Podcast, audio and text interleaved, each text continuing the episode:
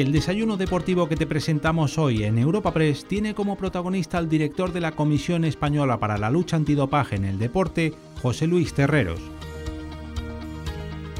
Tras su exposición inicial, nuestro ponente invitado charlará con el director de la sección de deportes en Europa Press, Gaspar Díez, quien trasladará algunas de las preguntas de los asistentes al encuentro. Este desayuno deportivo cuenta con el patrocinio de Dazón, Loterías y Apuestas del Estado, Repsol y Unicaja Banco. Para dar la bienvenida a nuestro invitado y dar comienzo al encuentro, contamos con José Manuel Franco, presidente del Consejo Superior de Deportes, a quien podemos escuchar a continuación.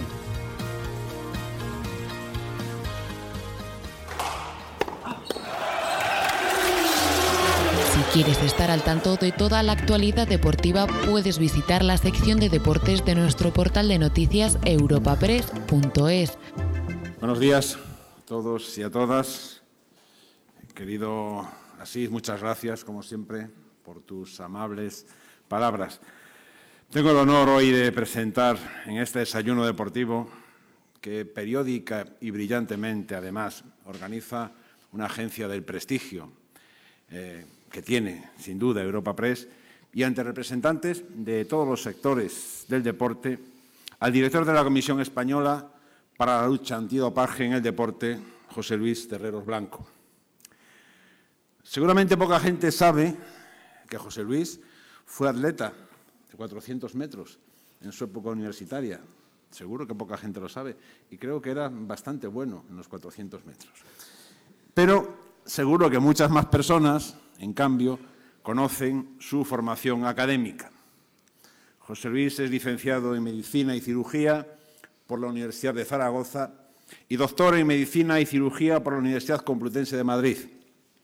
Es además médico especialista en Medicina de la Educación Física y el Deporte. Fue director del Centro de Medicina del Deporte del Gobierno de Aragón entre los años 1987 y 2009 y en el año 2009 desembarcó en el Consejo Superior de Deportes y fue nombrado subdirector general de Deporte y Salud. En 2013 pasó a ocupar la subdirección adjunta al gabinete del presidente hasta su nombramiento en 2017 como director de la entonces conocida como Agencia Española de Protección de la Salud en el Deporte. En sus ya casi seis años al frente de la agencia estatal dedicada a la lucha contra el dopaje y gracias a su profundo conocimiento del mundo del deporte y de la medicina deportiva, José Luis Terreros ha desempeñado siempre desde el rigor, siempre desde la independencia, siempre desde el saber estar, y siempre, además, brillantemente las funciones atribuidas a su cargo.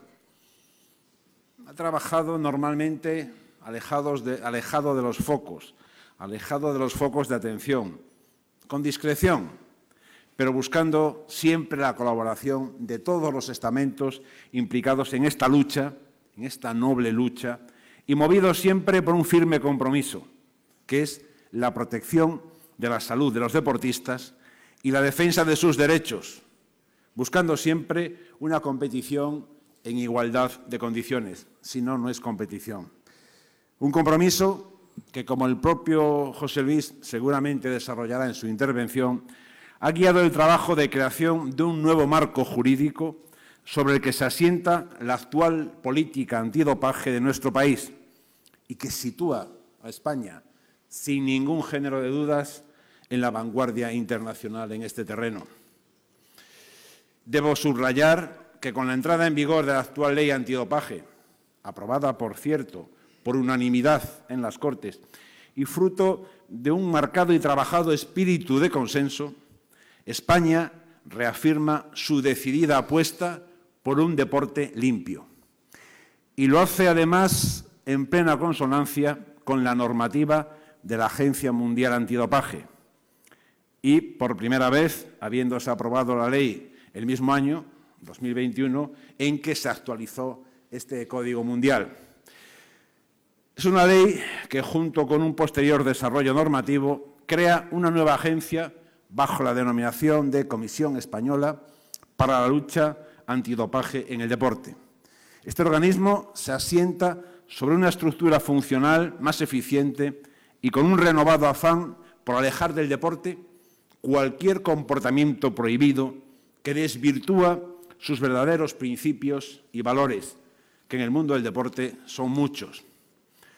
José Luis conoce mejor que nadie el coste de asumir la responsabilidad de un cargo como el suyo. No es tarea fácil, pero lo hace y lo hará a la perfección. Pero también sabe que el esfuerzo, a pesar de todo, a pesar de los insabores puntuales que pueden surgir, como surge en cualquier cargo de estas características, al final el esfuerzo merecerá la pena. Como presidente del Consejo Superior de Deportes y de la CELAD, siempre he pensado que nuestros y nuestras deportistas merecen instituciones fuertes y rigurosas, apoyadas en herramientas normativas claras y eficaces que, permiten, que permitan, mejor dicho, una competición justa, sana e igualitaria. Los triunfos de nuestros y nuestras deportivas deberán ser siempre consecuencia de su esfuerzo, de su dedicación, de su afán de superación, porque en definitiva, esta es la esencia del deporte, además. Nunca deben ser fruto de atajos que pongan en peligro su salud y envilecen los principios éticos que marcan el deporte en España. En una época en que el deporte español afronta el futuro con ilusión y con la mayor inversión, también hay que decirlo, con la mayor inversión en recursos públicos realizados nunca en nuestro país, tenemos que afirmar con rotundidad que la clave del éxito reside tanto en el qué como en el cómo. Solo nos sentiremos orgullosos de nuestros deportistas, como nos sentimos en general, si el deporte es un deporte ejemplar. Por ello, José Luis, te animo a continuar con tu gran labor, como has hecho hasta ahora, por nuestros y nuestras deportistas, por nuestros y nuestras jóvenes, en definitiva, por nuestra sociedad. Asumamos, entre todas y entre todos, el reto de defender un deporte del que siempre nos podamos sentir absolutamente orgullosos. Ahora sí, ya, querido José Luis, estamos deseando escucharte, por lo tanto, el turno es tuyo. Reiterar solamente mi agradecimiento por la labor desarrollada y por la que vas a seguir desarrollando. Muchísimas gracias.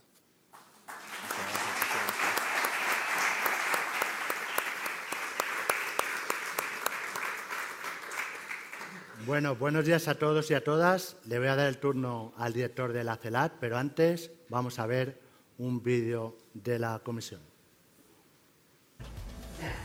CELAT, la mejor forma de ganar.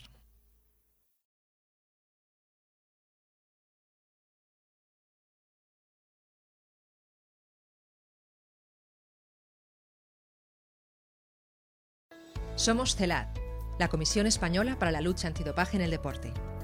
Somos una nueva agencia, más fuerte, más justa, más transparente, más cercana. Una agencia que nace del consenso y la suma de todos tras la elaboración de una nueva ley antidopaje. Desde CELAD protegemos la salud de nuestros deportistas y su derecho a competir en igualdad de condiciones. Creemos en los valores del deporte limpio. Apostamos por seguir siendo una referencia internacional en la investigación científica, la cooperación entre Estados, Iberoamérica. Colaboramos con las fuerzas y cuerpos de seguridad del Estado. Somos una agencia que escucha y que cree en la educación como la mejor forma de prevención de comportamientos prohibidos en el deporte. Queremos contar con la ayuda de todos. Porque ganar, siendo justo, protegiendo la salud, desde el respeto y siendo libre, es la mejor forma de ganar. CELAD, la mejor.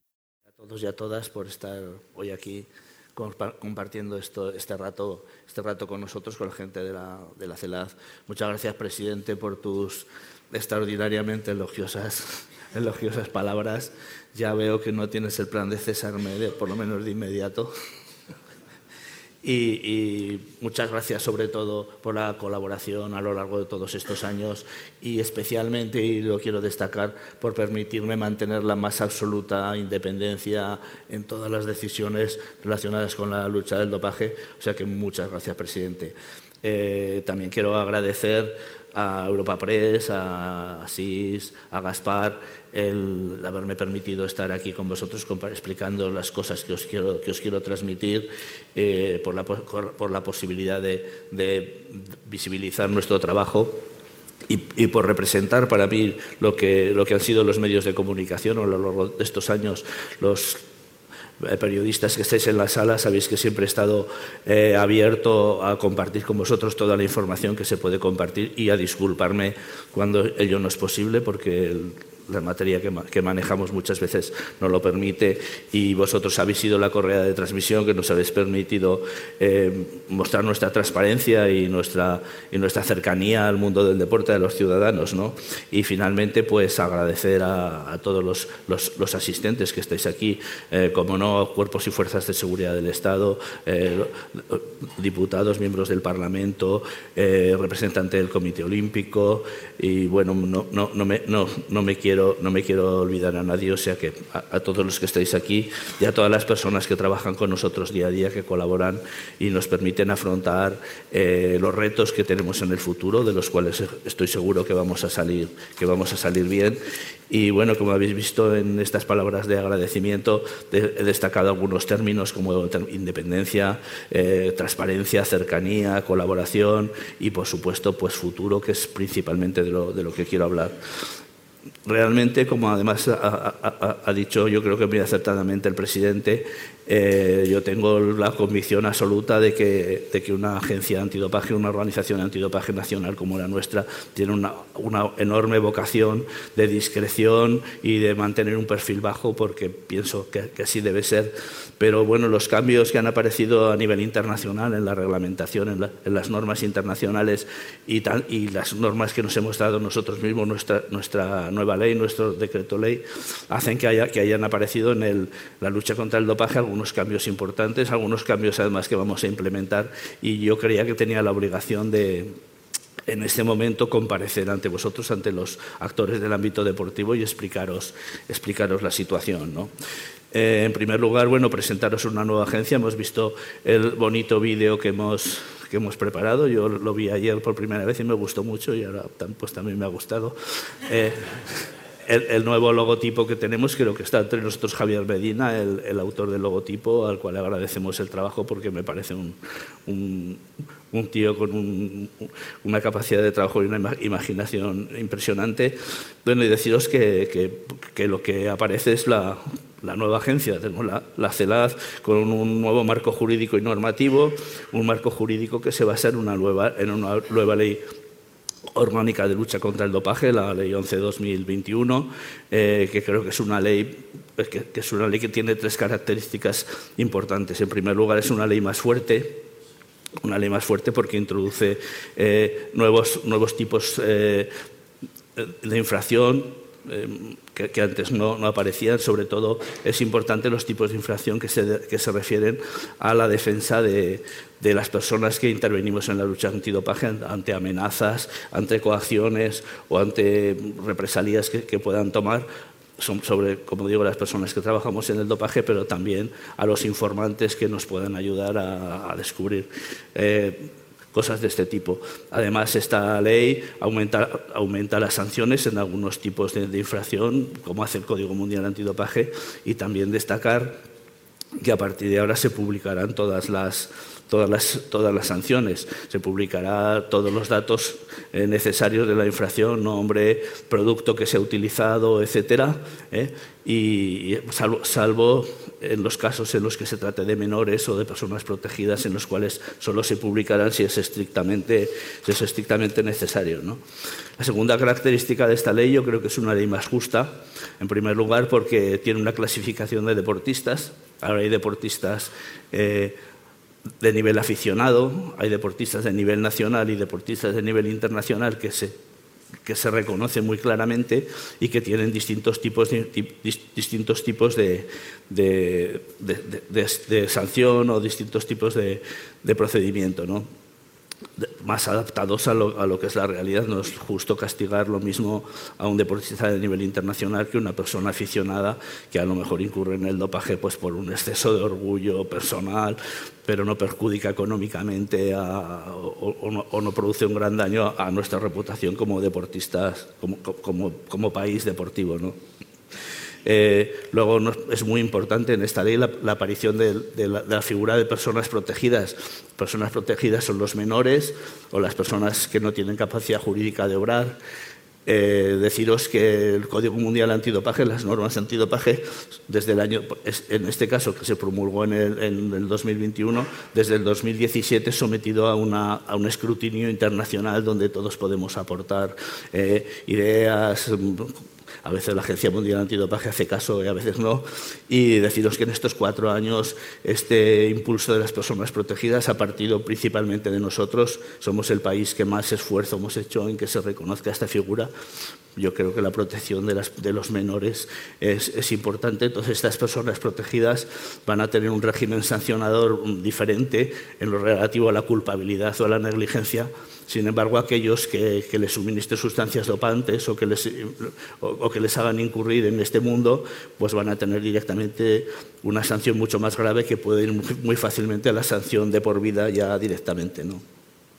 Otra novedad eh, eh, que yo pienso que hace la ley más justa es la aparición de las sustancias de abuso, son sustancias de las que abusa la sociedad. Desgraciadamente, yo como médico no, no, puedo defender ese abuso, ni mucho menos, pero que, no se, que si se demuestra que no se han tomado en competición o que no se han tomado para mejorar el rendimiento, pues son unas sustancias que eh, tienen un régimen sancionador también más bajo. Y otra, otro aspecto, la tercera característica de esta ley, yo creo, que es, yo creo que es muy importante, que es una ley más clara. Yo soy médico, yo no soy jurista, yo no he tenido formación en derecho en, mi juventud, y esta ley la entiendo a leerla mucho más fácilmente que lo que ocurría con la ley de 2013. Yo creo que el articulado, la redacción, eh, la redacción de, de, la ley es muy, muy, mucho más fácil. Nos ayudó un catedrático de Derecho administrativo de la Complutense, don, don, Germán Fernández Farreres, que hizo en un trabajo magnífico. Es una ley que se entiende muy bien y además recalca con más claridad algunas cosas y principalmente quiero destacar que en la ley aparece perfectamente, yo creo que ya con claridad meridiana, que el pasaporte biológico es una, una prueba de cargo en, en, nuestro derecho administrativo y que se puede utilizar en España para sancionar en los casos en los que sea, en los que sea necesario. Decir que, como, ha dicho el, presidente, es una ley de consenso, de compromiso, es una ley que nos tocó negociar con la Agencia Mundial Antidopaje. Justamente teníamos el, primer borrador en febrero de 2020. Pensábamos ir a Canadá a discutirlo con la Agencia Mundial Antidopaje y nos quedamos en casita durante todo el año en un escenario de pandemia y de confinamiento.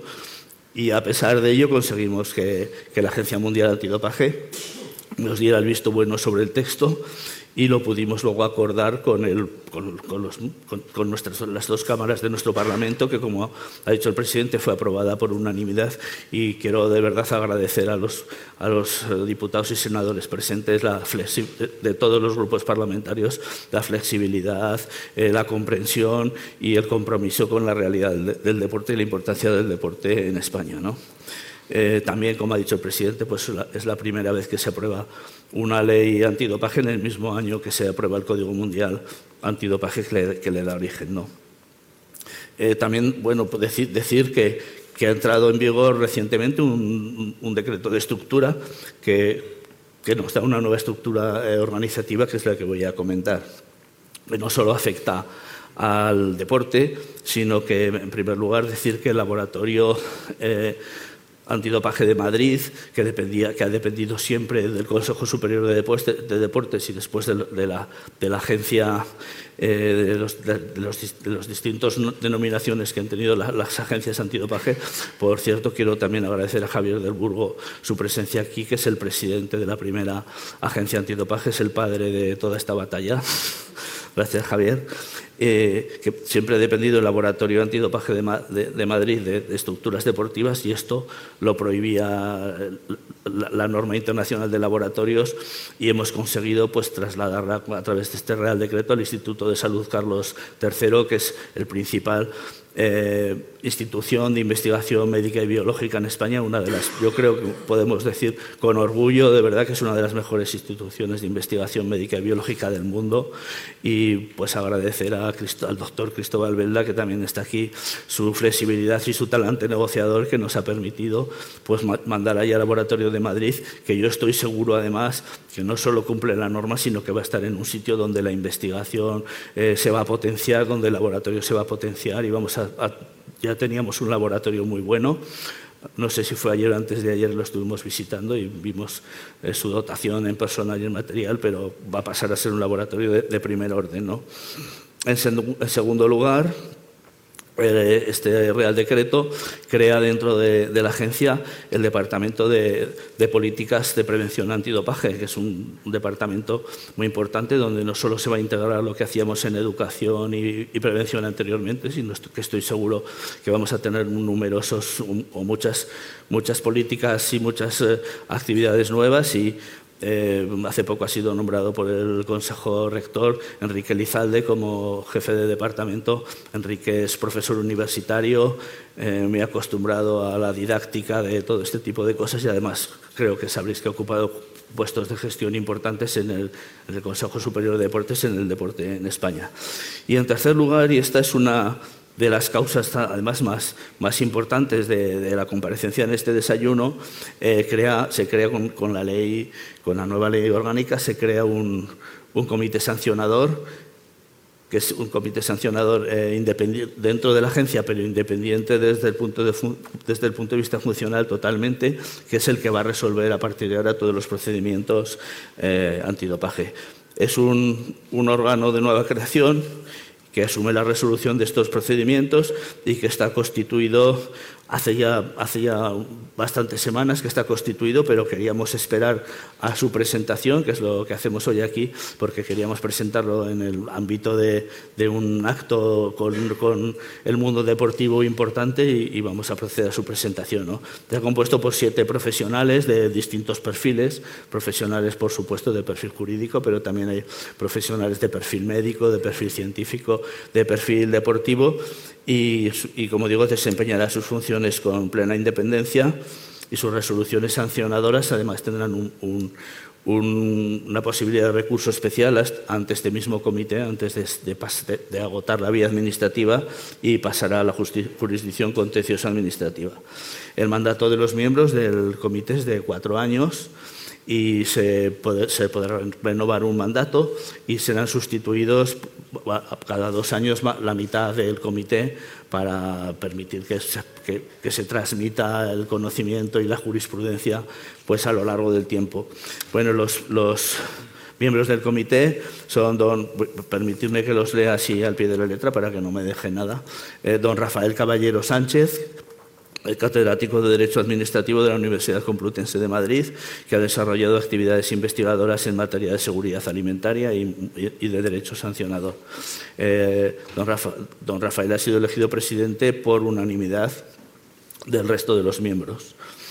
Tenemos doña Ana María Álvarez Pablos, que es letrada de las Cortes Generales y que es la letrada que informó en el, Senado la actual ley orgánica de lucha contra el dopaje en el deporte, por lo tanto la conoce eh, por punto, coma, a la perfección del doctor Miguel del Valle Soto, que es catedrático de Medicina del Deporte de la Universidad de Oviedo y es presidente de la Sociedad Española de Medicina del Deporte y es el médico de referencia de Medicina del Deporte en España, una persona con muchísimos años de experiencia que conoce también todo en estos términos.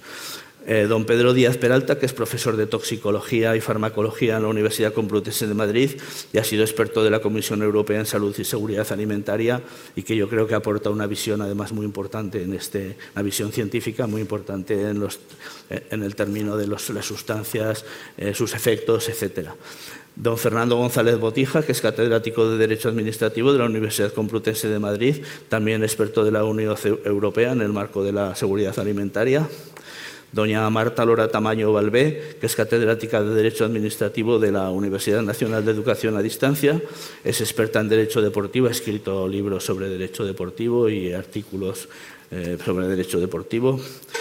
Doña Silvia Irene Verdugo Guzmán, que es, es, competidora de, alto nivel en taekwondo, que es entrenadora de taekwondo, que es árbitro de nivel nacional de la Federación Mundial de Taekwondo y que además es profesora titular de Derecho Penal en la Universidad de San Pablo, Andalucía y en la Universidad de La Rioja. Es, experta es una de las expertas actuales en Derecho Deportivo, ha escrito, coordinado y hecho numerosos libros, publicaciones, etcétera.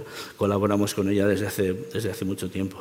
Yo estoy seguro que, que con esto contamos con el mejor comité posible. ¿no?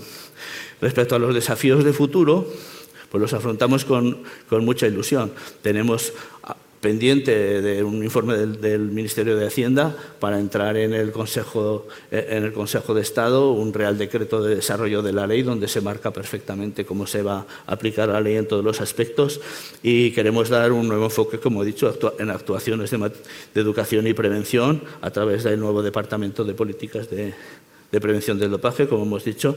Vamos a, continuar mejorando el trabajo en la unidad de inteligencia eh, el, nuevo, el nuevo estatuto de la agencia ha colocado bajo la supervisión directa del director de la agencia la colaboración con las fuerzas y, fuerzas y cuerpos de seguridad del Estado y eso nos ha permitido crear una potente unidad de inteligencia donde por primera vez tenemos trabajando con nosotros en igualdad de condiciones y dentro de la agencia a la, a la, a la Policía Nacional, a la Guardia Civil, a la Unidad Técnica de Policía Judicial y a la UCO, a cuyos miembros les agradezco.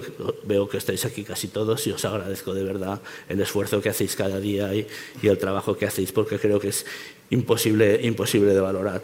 Eh, esto ha hecho que, que nuestra unidad de inteligencia se esté colocando como un referente internacional en el trabajo de inteligencia.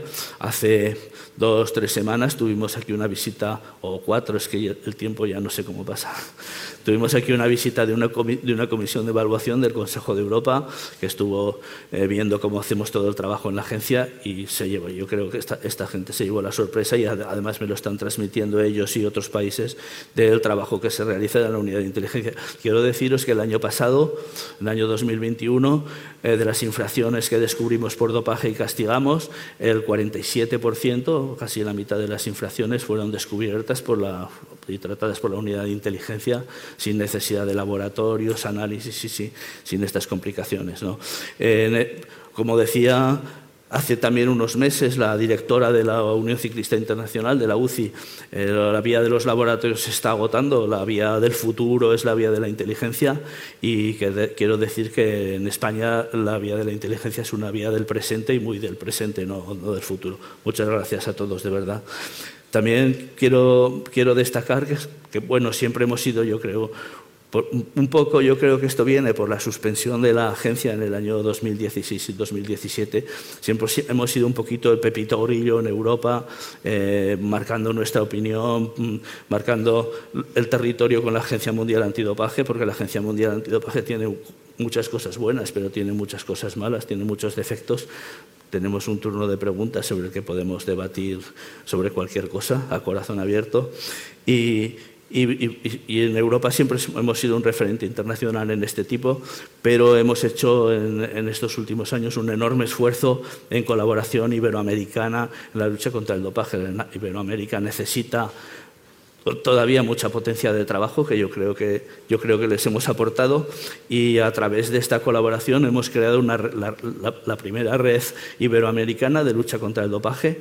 Es la única red oficial de tema deportivo que tiene el registro de la Secretaría Iberoamericana eh, del Deporte, de la SAGIF, perdón, de la Secretaría Iberoamericana de la SAGIF, las hay de otros, de otros temas, y esta, esta red nos ha permitido tener una, ya no desde Europa, sino desde Iberoamérica, tener una posición muy fuerte respecto a la normativa internacional. Eh, las, las, últimas normas internacionales que, que, que pasa la Guada a consulta hemos presentado solamente unas una respuestas desde, el punto de vista de los 24 países que, componen la red, no iniciativas sueltas de cada país, lo cual nos está dando una fuerza, una fuerza muy grande. Y hemos conseguido además que los dos representantes de América en, el, en la nueva eh, comisión de, de, países que ha creado la Agencia Mundial Antidopaje, los dos sean países iberoamericanos y nos hemos pasado por encima de Estados Unidos, Canadá y otros y otros países. Y bueno, pues el presidente de la red, que es, el, que es Panamá y, el vicepresidente, que es Argentina, son los que van a representar y tienen a lo que van a representar América con muchas posibilidades de entrar en el, en el comité ejecutivo y en el Foundation Board de la, de la agencia. ¿no? Eh, bueno, vamos a seguir apoyando la innovación tecnológica y la digitalización. La digitalización ya tenemos un largo recorrido que en los próximos años vamos a impulsar muy fuertemente pero también la innovación tecnológica. Deciros que el año que viene vamos a, instalar, ya estamos haciendo un trabajo experimental e inicial, vamos a, instalar en la, en la, agencia, entre nuestras formas de, de, trabajar en el dopaje, lo que se denomina gota de sangre seca, que es en vez de sacar orina, en vez de obtener orina, en vez de sacar sangre, es una gota de sangre que se pone en un papel, es como en un papel secante, de que es de muy fácil transporte, eh, muy rápido, se pueden hacer muchos más controles, mucho más barato y que, y que a partir del año, 2020, del año 2023 será, será ya de rutina en nuestra, en nuestra agencia y vamos a ser una de, las, una de las primeras del mundo que van a utilizar esta técnica. ¿no? También pues, en la planificación de, en el plan de distribución de controles que, vamos a, que, que hemos ya presentado a la Agencia Mundial Antidopaje y que y que vamos a llevar adelante a partir de, 2023. En el 2023 vamos a hacer más controles de fuera de competición, un 35% más de controles fuera de competición están, están previstos, más análisis de sangre, un 44% más de análisis de sangre. La matriz de sangre es mucho más interesante que la matriz de orina para los controles, pero claro, hay que sacarla, es más complicado y más caro. Vamos a hacer hasta 33% más de tomas de, de pasaporte biológico y aparte de esta de esta herramienta novedosa de la gota de sangre seca, vamos a poner en marcha lo que se denomina grupo de control. Hasta ahora hay un grupo registrado de control, que son gente que sabéis que se tiene que localizar cada una hora, cada día, eh, decirnos dónde se compromete a estar para hacerle controles. Ahora esto lo podemos ampliar con mucho más deportistas con un, que tienen un compromiso general, decirnos dónde entrenan, para que nosotros podamos hacerle controles por sorpresa y si fallan, pues a estos deportistas no se les sanciona, no se les sanciona, sino que se les sino que se les incluye en el grupo registrado de control y ya tiene que comprometerse una hora cada día. Esto nos va a permitir pues, hacer muchísimos más controles fuera de competición, muchísimos más controles por sorpresa, que son mucho más efectivos. Como digo, pues queremos en definitiva seguir trabajando por lo, por lo que creemos. Y finalmente, pues el presidente cuando hablaba me ha hecho recordar mis tiempos, mis tiempos de atleta, ¿no? de joven atleta, de joven estudiante, recordar Mm, me, ha hecho, no sé si mucho bien o mucho mal, porque la verdad se se siente uno ya muy mayor, que es lo que soy pero me ha hecho recordar la amistad, la, amistad que, lleva estar en una pista de atletismo todos los días sufriendo con los compañeros. Mis mejores amigos siguen siendo mis mejores amigos, que son como mis hermanos. Sigue siendo la gente con la que entrenábamos. ¿no? En la pista de entrenamiento de cualquier deporte se fraguan amigos de por vida y además yo creo que el deporte es una escuela de comportamiento para toda la vida. Y es una pena que con atajos, trampas de este tipo hagan que los jóvenes deportistas esa, ese compromiso, esa escuela de comportamiento para toda la vida se, se convierta realmente en una escuela de mal, comportamiento para la vida. también el presidente me ha presentado como médico, médico del deporte, que es lo que siento, a pesar de que llevo muchos años ya fuera de, sin tocar carne humana, fuera de la fuera de la consulta y en los despachos, es lo que siento de verdad, es con, lo que más me identifico y, como ha dicho el presidente, ser médico me ha hecho conocer las secuelas, no solo sobre la salud física, sino sobre la salud mental, que, el dopaje, el abuso de estas sustancias y el hecho simplemente de hacer trampas día tras día a provocar a los deportistas. El dopaje trae consecuencias nefastas para los deportistas, pero también para los deportes. Hemos visto como deportes que muy asolados por la plaga del dopaje han perdido sponsors, han perdido eh, horas de televisión, están siendo sustituidos por nuevos deportes que nacen todavía libres de todo esto. Y tiene una, una consecuencia muy gorda o unas consecuencias muy fuertes sobre los países. Los países que, como ha dicho el presidente, un gran aumento de presupuesto, invertimos mucho dinero de los contribuyentes, en los países en el deporte, porque lo que queremos es que nuestros deportistas ganen muchas medallas, pero lo que quieren los responsables públicos es que ganen muchas medallas limpias, que esos deportistas sean referentes, que otros países vean, oye, como me gustan los deportistas españoles, Rafa, Nadal, Pau, Gasol, son, eh, son el espejo de mis hijos, aunque yo sea sueco, ¿no? y, que, digan, pues España es un país que me cae bien, al que me gustaría ir, por, pues por el referente de sus deportistas, de sus futbolistas, y todo esto se viene abajo, todo este dineral se pierde en Rusia, se pierde en Rumanía, se pierde en Kenia, que están ahora con, con, este, con este problema, y la verdad es que es una lacra que, que no se puede, que no se puede permitir. Y bueno, voy a terminar con una, una intervención que ya se está haciendo la Rita con un, personaje, con un mensaje directo para los deportistas y las deportistas, decirles que no permitáis que el dopaje os arrebate vuestra salud, vuestra alegría y vuestra libertad, no os dejéis engañar y nunca tengáis miedo a decir no. Y en la CELA siempre nos encontraréis como un aliado y, y cuento con, pues, con todos vosotros y con todas vosotras y reitero muchas gracias por venir.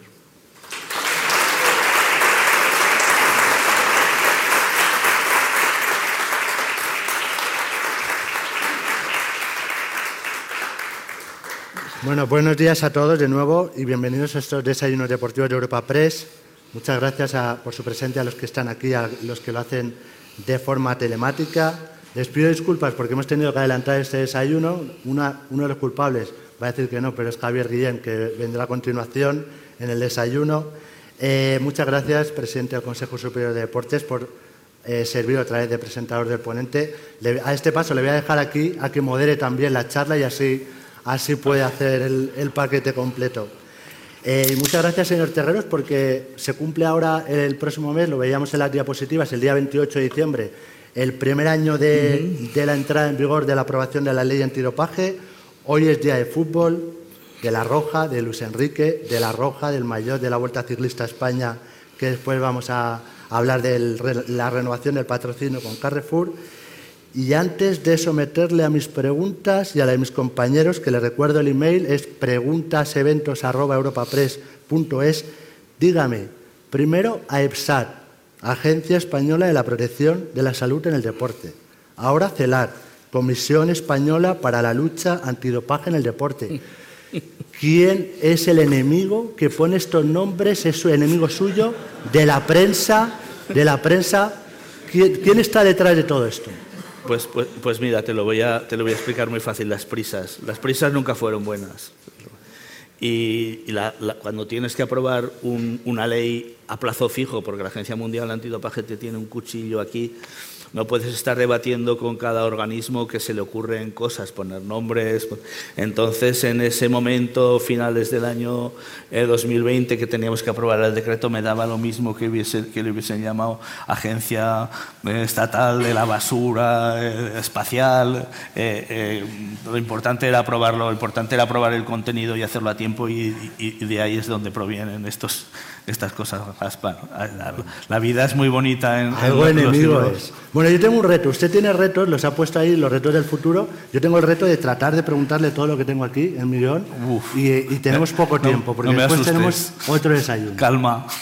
Eh, lo primero, no sé si era tan bueno, como ha dicho el presidente del Consejo, en 400 metros. ¿Qué tiempo tiene usted? No, bueno, a ver, yo era... Yo era a ver si se acerca a los 44-69 de Bruno Hortelano. No, mira, a mí lo que me hubiera gustado es si, hubiera, si, me hubiera acercado los 44 eh, segundos de Bruno Hortelano o al récord del mundo, lo que me hubiera gustado es ir al Trinity College de, de Londres a dar la vuelta al patio eh, antes de que suenen las 12 campanadas, que es lo que hacen los corredores buenos de 400, antes de que termine de sonar la última. Eso es lo que me hubiera gustado.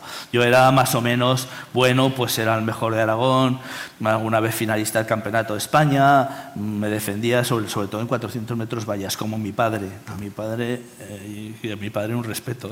Siempre... Siempre superando obstáculos, por lo que veo. Siempre, superando, obstáculos. sí. En septiembre, en una jornada que organizaron en la Universidad Menéndez Pelayo, que tuve la oportunidad de asistir también, usted dijo que Perdón, tú, porque hemos, hemos, quedado en que nos vamos a tutear. Estamos hablando de atletismo, no, ahí no existe el usted. Eh, se ha discutido palabra por palabra este, esta nueva ley con la AMA y que España está a la vanguardia mundial. Esta vez no nos van a tirar un tirón, un tirón de orejas. No, no, van a pegar la ama un tirón de orejas. No tenemos ninguna, ninguna peligro de que nos... No, lo digo por el pasado.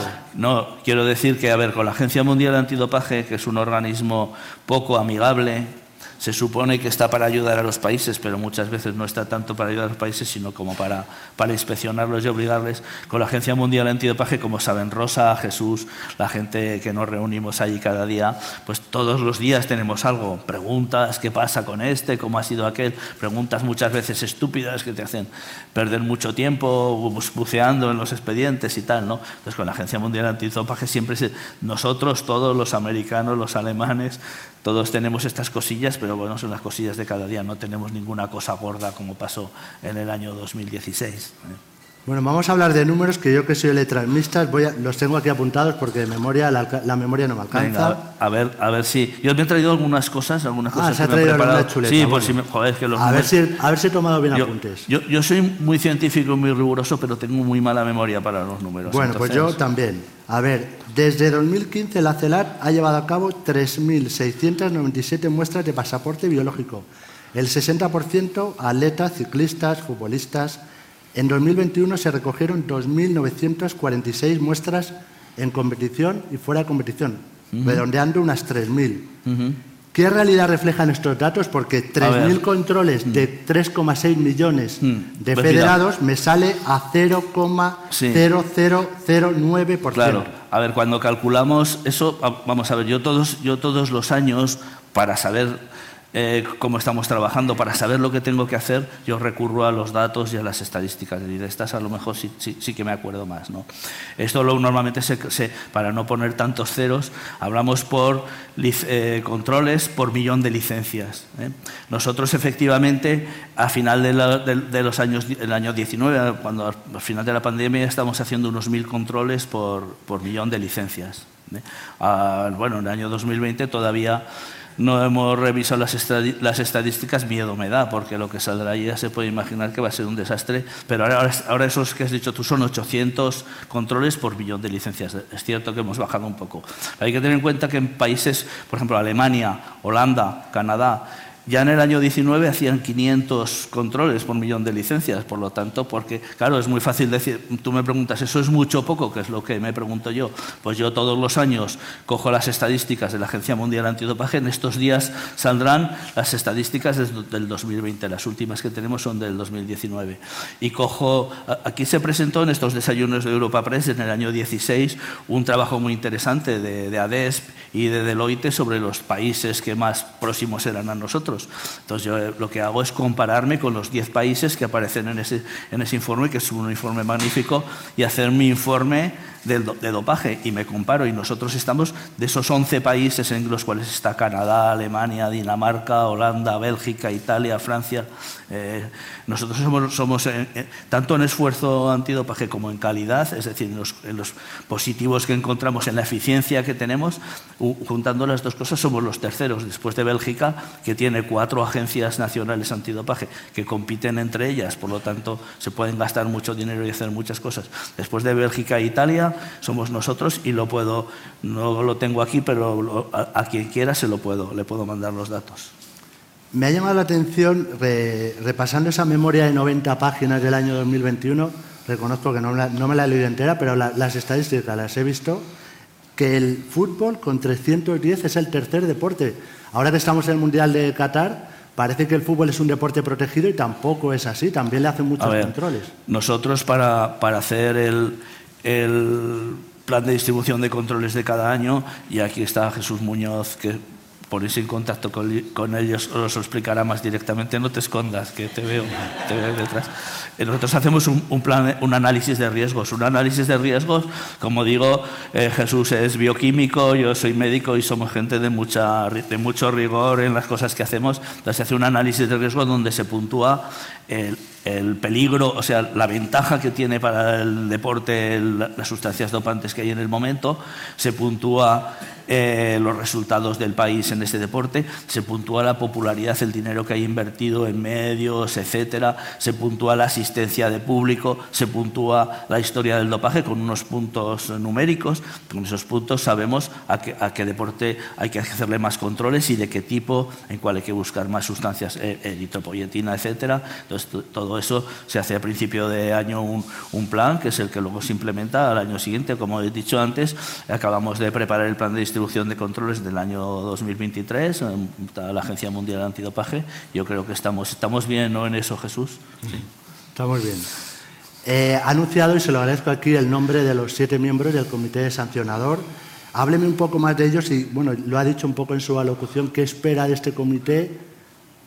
Pues mira, eh, hablarte un poco de ellos, a ver, son cuatro, son cuatro juristas de reconocidísimo prestigio, catedráticos o una letrada del Senado, como digo, que se leyó la ley y nos, estuvo, nos ayudó muchísimo, nos dio muchos consejos sobre la ley, por lo tanto yo creo que es la persona que mejor conoce la ley esta antidopaje del mundo, yo algo, algo sé, pero no, pero no esto. Y luego son tres personas de un toxicología de nivel internacional, una persona que ha trabajado en Harvard, en Estados Unidos, en la Unión Europea. Eh, Miguel del Valle, el presidente de la Sociedad Española de Medicina del Deporte, es la persona de más prestigio en España de Medicina del Deporte, eh, y Silvia, que es aparte de que ha sido internacional con Chile, con dos países, con Chile con España en taekwondo, además es entrenadora, no solo eso, sino que es profesora de, una facultad, de dos facultades de, de Derecho. Yo creo que el perfil es muy difícil encontrar un perfil tan riguroso y tan serio. Y lo que espero, en primer lugar, bueno, que me quitan una, a mí como director y a mis sucesores, te quitan una gran responsabilidad de que un órgano unipersonal tenga que decidir lo que pasa con la carrera deportiva de, las personas. Y lo segundo, espero mucha más justicia y mucho más rigor que el que yo estoy teniendo, el que, el que se ha tenido hasta ahora en, en las sanciones y que lo hagan con completa independencia y que si nos tienen que dar una colleja, pues que nos la den. Rafa. Usted dice que se hacen menos controles o se hacen pocos controles, que le gustaría tener más. Incluso creo haber leído que dijo que es como en, tráfico, que tenemos pocos radares y los tenemos que repartir por, todo, por toda España porque tenemos pocos radares. ¿Cómo valora los recursos aprobados para la lucha contra el dopaje? Nueve millones de presupuesto para 2023. No se queje mucho que, el presidente la ha dejado bien. Sí, son. A ver, eh, nosotros tenemos nueve, millones, prácticamente nueve millones y medio de presupuesto, que es el mismo presupuesto del año pasado. Como he dicho, si yo viera que nuestros. Eh, el número de, controles que hacemos por millón de licencias fuera 600, pues me hubiera presentado al, del despacho del presidente con gritos destemplados y le hubiera dicho que necesitamos más dinero. Estamos más bajos, por supuesto, que el 2000, eh, estamos hablando de 2021, eh, que era recién salidos de la pandemia. Yo creo que 800 controles por millón de licencias, pues visto que puedo demostrar lo que hacen otros países, que o sea, solo sé los del 19 porque son datos que publica la Guada y los publica con dos años de retraso. Yo creo que de recursos estamos bien. El año que viene vamos a tener un grave problema porque tenemos que el laboratorio que se va al, Instituto de Salud Carlos III y, el, vamos, el, Departamento de Deporte y Salud que, que conlleva el Centro Nacional de Medicina del Deporte con 30 profesionales sanitarios, médicos, enfermeras, eh, fisioterapeutas, nutricionistas, se vuelve al Consejo Superior de Deportes, tenemos que revertir parte de nuestros créditos presupuestarios, tenemos que hacer transferencias presupuestarias tanto al Carlos III como al Consejo Superior de Deportes, que están en negociación, espero que la negociación sea exitosa, y que, y que, nos pueden afectar, nos pueden hacer estar un poquito más apretados desde el punto de vista. Eh, pero el año que viene lo, lo podremos hacer todo sin ningún problema. Lo que sí que, presidente, ya te lo adelanto, que el año, Públicamente. el año 2024 es un año, un año olímpico donde habrá, que, donde habrá que mejorar sobre todo el esfuerzo antidopaje como hemos hecho. que le va a pedir más dinero para 2024. En 2023 ya se... Sí, es muy bien, Gaspar, lo has entendido. y lo de los radares, no sé si lo dije yo, puede ser. Pues ¿Era por la noche o era por el día? No, no lo sé. Era un compañero. Vamos a volver a los cursos de, verano de la Universidad Menéndez Pelayo. Ahí el presidente de la Federación de Piragüismo, Javier Hernán, dijo que es partidario de asustar a los deportistas y que muchas veces los deportistas no saben ni lo que toman ni lo que deben tomar. ¿Cómo se puede seguir avanzando en esa prevención a ver, y concienciación del dopaje. A ver, nosotros a, lo largo de estos años con el Departamento de Educación hemos hecho un gran esfuerzo, un gran esfuerzo en primer lugar eh, presencial. nuestros, nuestros colaboradores han viajado pues, por toda España eh, reuniéndose con centros de alto rendimiento, reuniéndose con federaciones, con comunidades autónomas, predicando los peligros del dopaje, que yo creo que se ha hecho muy bien. luego hemos hecho un gran esfuerzo de digitalización en el año 2020, inmediatamente teníamos prácticamente todos los programas, son programas de miles, de miles y miles de deportistas, los teníamos todos digitalizados para poder darlos desde, sin, sin tener que ir a los sitios, porque no te podías reunir con nadie, claro, ni podíamos ir. Y yo tengo una gran esperanza en el nuevo Departamento de Políticas de Prevención del Dopaje, donde todo esto lo vamos a impulsar. Tenemos fondos europeos, además, para digitalizar la, educación y la prevención antidopaje. Y, además quiero y espero que podamos también fortalecer la investigación en temas de dopaje, que es un tema muy importante. Por ejemplo, todo esto de la, de la gota de sangre seca proviene de la investigación y lo estamos implementando y lo vamos a implementar de rutina a partir del año que viene. Y no sé qué más me has preguntado.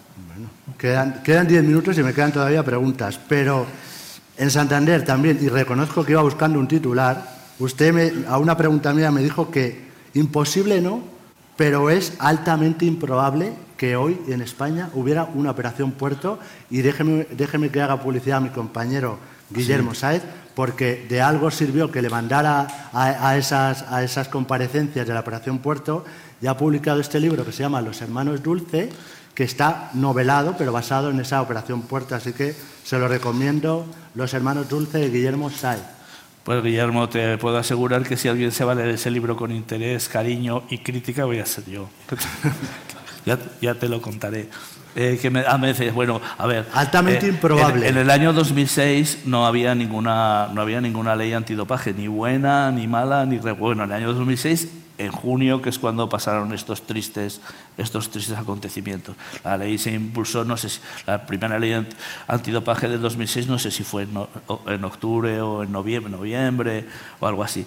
Quiero decir que ahora tenemos, entonces, estas, esta sangre, estas cosas que veíamos ahí, solo podían ser perseguidos desde el punto de vista penal, sobre delito contra la salud pública, eh, las sanciones quedaban en manos de las federaciones, pero en este caso principalmente de la comisión, eh, ¿cómo se llamaba? El comité de, ¿cómo se llamaba Javier? El comité de no sé qué que había en, ¿Eh? La Comisión de Control. La Comisión de Control de la Federación Española de Ciclismo, quiero decir que no había las, los las herramientas y los medios que tenemos ahora para, para trabajar sobre la, para que no hubiera ocurrido esto. Luego también hubo problemas con, los, con la sangre, sus análisis, su conservación, etcétera, que ahora, pues, de, pues desde el punto de vista técnico, está resuelto. Eh, una operación de este calado que quedase de esa forma, pues es altamente improbable, salvo que las instancias judiciales se te pongan de, de cara como a veces nos ocurre. Esa es la, la, la, la bueno, so, sobre eso y me pregunta, tengo un par de, de, preguntas y una de ellas del compañero Jesús Mínguez del diario AS. Sobre eso le voy a preguntar a continuación, pero también me, me gustó mucho una cosa que dijo Rosa, Rosa Ventura, la directora del Laboratorio de Antidopaje de Cataluña, que estamos más cerca que nunca de los tramposos. Uh -huh. ¿Usted es tan optimista? Sí, sí, completamente. Cualquiera que conozca un poco cómo, cómo funciona esto, vamos a ver, hace 10 años eh, ca casi todo, casi todo, o menos lo que ocurrió en la operación eh, Balco con, con, la tetrahidrogestinona, todo lo que se utiliza en el, en el dopaje son cosas que, están, que, que, provienen de la medicina, bien porque ya se utilizan con los pacientes, bien porque están en investigación, pero se conoce, ha habido publicaciones, etc. Hoy cada vez las técnicas de los laboratorios antidopaje están más, o son capaces de con mayor velocidad eh, ser capaces de detectar esas sustancias. Hace 10 años a lo mejor había sustancias que se tardaban mm, otros 10 años en, poderse detectar en el laboratorio, aunque se conocía su uso y tal. Hoy con las técnicas eh, de laboratorio se está, mucho, mucho más cerca de, de ello e incluso pues, las técnicas de genética. Bueno, lo que todos somos conscientes, lo que ha ocurrido con las vacunas, hemos sido capaces de desarrollar en, en menos de un año unas vacunas realmente efectivas y realmente potentes. No una, sino muchas. Puedes elegir, ahí tienes, casi cada país tiene su menú de vacunas. ¿no? Eh, quiero decir que la investigación médica y biológica eh, es, es mucho más potente y mucho más rápida ahora que en el año 2006. Eh, le voy a preguntar por un quebradero de esto, cabeza. esto lleva también, Cristóbal, la inversión en los laboratorios antidopaje, que cada dos por tres hay que comprar unas máquinas que valen 400.000 euros. Eso mensaje, Este- ahí, ahí lo dejo. mensaje para 2024, señor Franco. Eh, le, le iba a preguntar por un quebradero de cabeza. En la nueva ley, el pasaporte biológico es una prueba, una prueba más, pero sin embargo se han topado con el caso Ibai Salas. Eh, ¿Cómo está la situación del pasaporte biológico tras ese caso Ibai Salas que está ahí todavía Bien, enredado ver, en la justicia? A ver, que- que- que- querido Gaspar, perdona que te corrija, pero no es sin embargo. Quiero decir, el caso Ibai Salas no tiene nada que ver con la ley nueva que hemos aprobado. La ley. El, el caso Ibai Salas es un caso anterior. Es anterior, pero digo que ahora el pasaporte biológico lo pone un poco en duda este caso. No, no, no. Vamos a ver, el pasaporte biológico con la nueva ley está perfectamente aclarado, es plenamente vigente. Estamos haciendo pasaportes biológicos. Claro, todavía no nos ha salido ninguno nuevo eh, porque un pasaporte biológico lleva varios años. Normalmente lleva varios años hasta que tiene suficientes puntos en su gráfica para poderlo sancionar. Este, el caso de Ibai Salas es un caso que quedó, que quedó anteriormente y, es, y, y el caso de Ibai Salas ha hecho que haya otros dos, pasa- pues, otros dos pasaportes procedimientos de pasaporte biológico que estaban abiertos cuando ocurrió el caso Ibai Salas y que por lo tanto están suspendidos hasta que la Audiencia Nacional eh, re- resuelva el tema y que no, no podemos hacer nada. Si, si si un, cuando un contencioso administrativo te dice así directamente que el pasaporte biológico no es válido como medio de prueba, pues por la redacción de la anterior ley, yo creo, para mí y bueno, para muchos juristas esto estaba suficientemente claro, pero parece ser que no estaba suficientemente claro para este, para este juez, pues eso lo tiene que resolver la, la Audiencia Nacional y por lo demás los pasaportes biológicos que aparecen a partir del 28 de diciembre de 2022, de 2021, se, se tratan pues como en todos los países del mundo sin ningún problema. No, a lo mejor no me he expresado bien. Lo que quería decir es que como la nueva ley es un método de prueba para demostrar que puede haber un posible positivo y que, sin embargo, este caso lo Claro, está porque poniendo esto- en cuestión. porque esto se es dependía a la ley de 2013. Es anterior, pero puede ser un problema. Le, le comento casos de actualidad y, y me pregunta el compañero Jesús Mínguez, a ver si lo consigo leer. Bueno, primero me preguntaba sobre este tema Alberto eh, Yelmo, perdón, cuál es la situación por los positivos españoles por pasaporte biológico descubiertos por la CELAT y relacionado también con la, actualidad, Jesús Mínguez pregunta del diario AS, hace unos días conocimos la desarticulación de una red de dopaje presuntamente liderada por el doctor Marcos Mainar, en la que aparecen como investigados el exdirector Vicente Velda y uno de sus hijos con deportistas también como clientes. De hecho, se, se habla que pagaban hasta 3.000 euros por esos planes de entrenamiento, entre comillas. Por un lado está este proceso judicial, pero por otro la posibilidad de sanciones.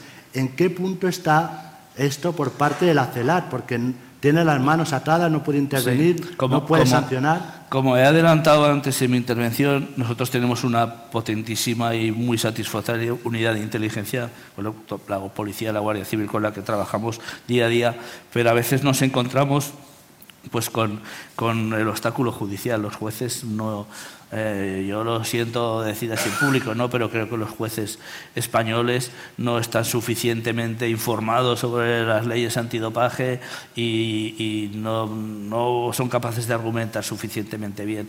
El tema, bueno, yo lo voy a explicar muy bien. Esto es un tema que trabajamos muy directamente con la Guardia Civil, con la UCO, desde hace mucho tiempo, ah, se ha estado encima, se, incluso teníamos previsto intervenir en la entrada y registro al laboratorio de Mainar y, bueno, so- nosotros mm, conocemos perfectamente lo que hay ahí, cómo ha funcionado, pero para poder sancionar nosotros a alguien necesitamos que la jueza autorice a la agencia a recibir los datos oficiales. Y no, porque- no le ha dejado. y, la- y, a ver, la jueza de Cáceres le solicitamos la personación y nos la concedió.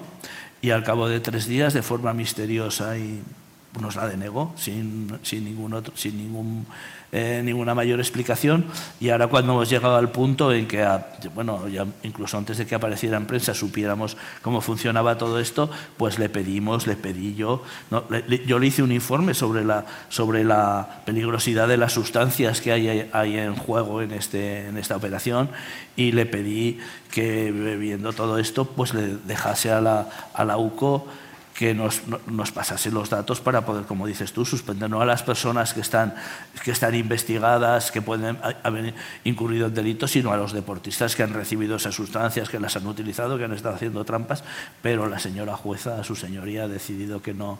Por ahora tiene las manos atadas. Sí, a ver, hay un artículo, en, la, ley antidopaje, orgánica antidopaje nueva, tenemos un artículo 31 que tiene seis puntos. Los cuatro primeros, los cinco primeros puntos son que podremos sancionar a la gente que ha sido eh, sentenciada cuando termine, el, cuando termine el procedimiento, que podremos sancionar a la gente que aparezca y la jueza nos tiene que dar las cosas cuando se, haya un sobreseimiento o cuando haya una solución, pero el punto 6 dice que en cualquier momento del procedimiento que las autoridades judiciales detecten que puede haber eh, infracciones administrativas, infracciones de dopaje en ese procedimiento, que no sean sobre, es decir, que no sean resinipten, que no sea eh, el, mismo delito que se le imputa administrativamente y, que se le imputa penalmente, tiene, la, tiene que darnos eh, parte, tanto de culpa de todas las personas que hay ahí y eso está claro puesto en la ley. La jueza dice que no, no, no, da permiso porque,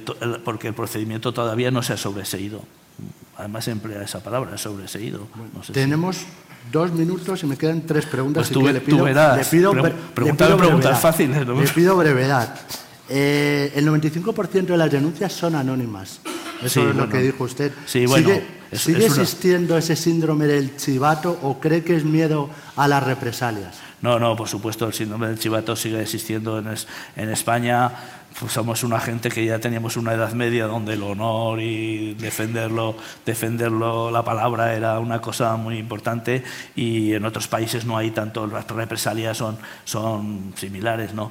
Y en otros países la gente es mucho más propensa cuando ve que hay trampas a decirlo porque se sienten estafados, a que hay más la cosa corporativa, como voy a denunciar yo a mis compañeros, aunque sean malos, ¿no? Porque eh, somos, somos, amigos, eh, pertenecemos al mismo grupo, y bueno, es una, una característica que tenemos para, que para algunas cosas puede ser buena, para otras, desde luego, como esta, es mala. No, la prensa somos muy alarmistas muchas veces. Eh, respecto a lo que le he preguntado anteriormente del caso ILEX del doctor Mainar y del caso Ibai Salas, a veces hemos escrito que, que, puede poner en riesgo a España, a la participación del deporte español, ¿Usted qué, piensa? No, vamos a ver.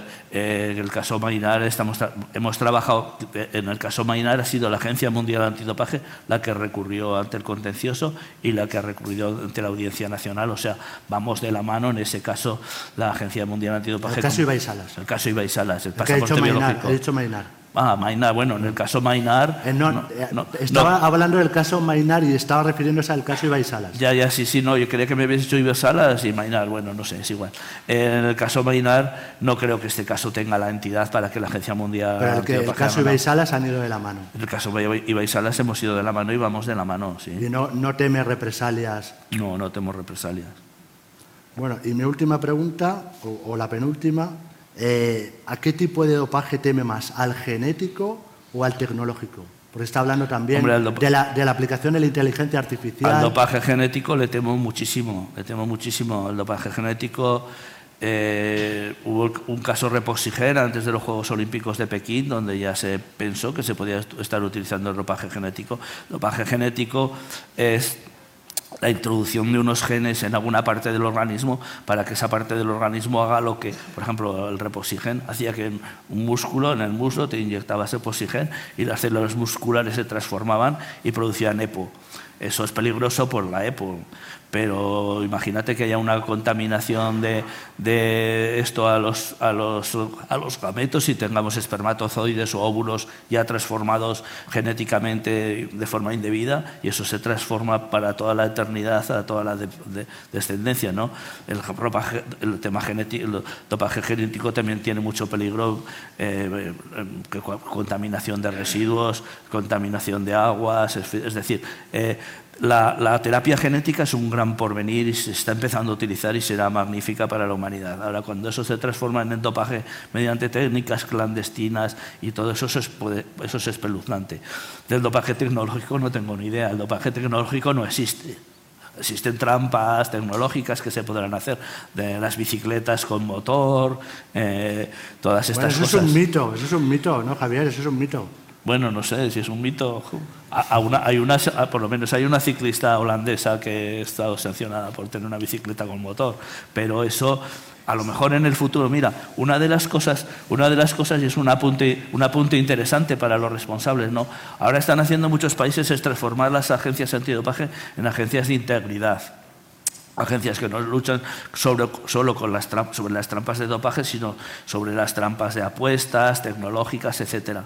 A lo mejor si eso se continúa, pues eso se convierte en dopaje, pero hoy en día dopaje es el uso de sustancias y métodos prohibidos, etcétera, etcétera. Y la tecnología es la tecnología química.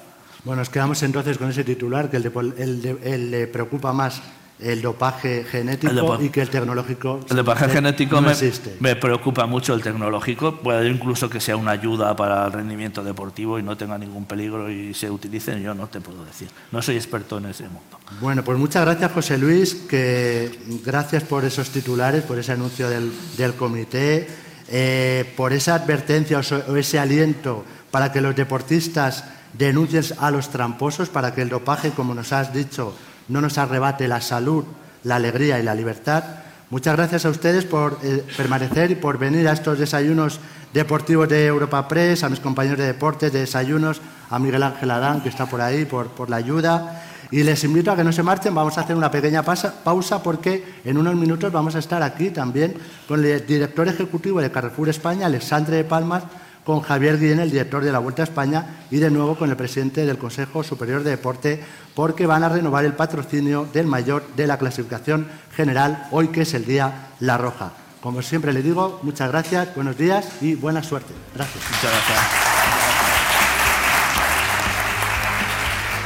Despedimos esta entrega de los desayunos deportivos de Europa Press invitando a todos nuestros oyentes a descubrir el resto de episodios de este programa, así como los distintos podcasts de nuestra red a través de europapress.es barra podcast.